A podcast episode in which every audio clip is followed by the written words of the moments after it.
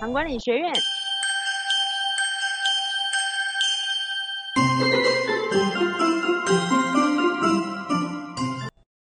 大家好，我是永仁俊诊所魏教师，我是古月湖。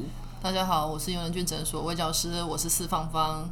四芳芳那天遇到一个个案，他讲的饮食内容让我们惊呼了一下，来跟大家分享一下。其实每天喂教的时候，都会听到病人跟我们分享很多他们平常生活的事情啊，或者是饮食方面的东西啊。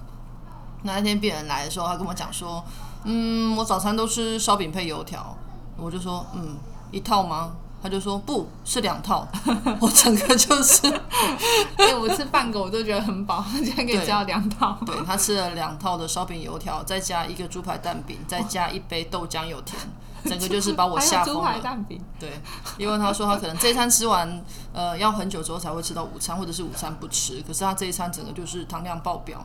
那当然，这个病人的糖化血色素控制也没有很好。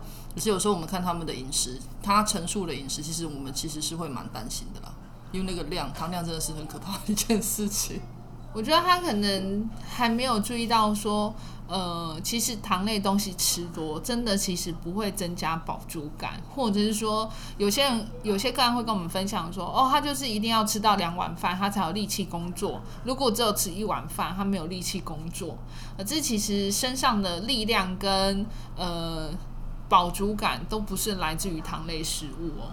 对啊，有兴趣的话，可以听之前有一师录的节目哦，这边我们就不多说了。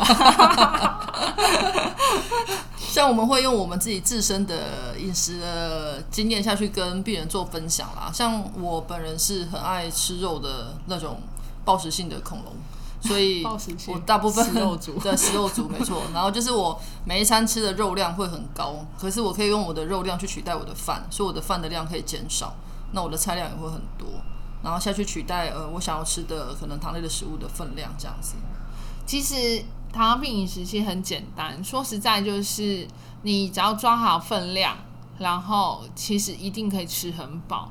那我曾经在有一些人其实告诉我们是外食上真的会是比较困难，所以他可能大部分能买到就是含糖类的食物居多，好比说炒饭，可是青菜量跟蛋白质就会很少，没错。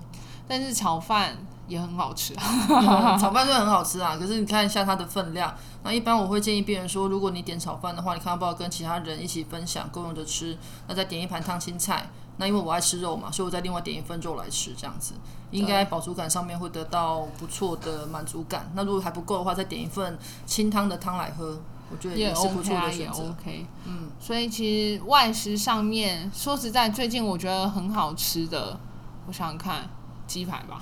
嗯，卤味也不错啊。我们最近常常吃麻辣卤味，我觉得天气冷冷来一份这个也还不错。或者是那个火锅小火锅系列，因为可以丢青菜丢肉。那其实青菜跟肉吃到饱之后，其实糖类的东西就会吃的比较少，哎，所以也可以试看看。但前提都是，其实每个人有自己的饮食的需求，所以还是要先问过你的营养师或是你的卫教团队，你适不适合这样吃。嗯因为每一个人都有身体上面的考量啦，所以有可能你的血脂比较高，那我们可能会建议你就可能吃这样吃白肉的部分为主。那如果你还有尿酸或是其他肾上病变的考量的话，那可能就是要跟真的要跟卫教师好好的咨询一下，会比较好一点点。我们今天好不嘻嘻哈哈哦，好，那 就到这样啦，大家拜拜，拜拜。糖管理学院。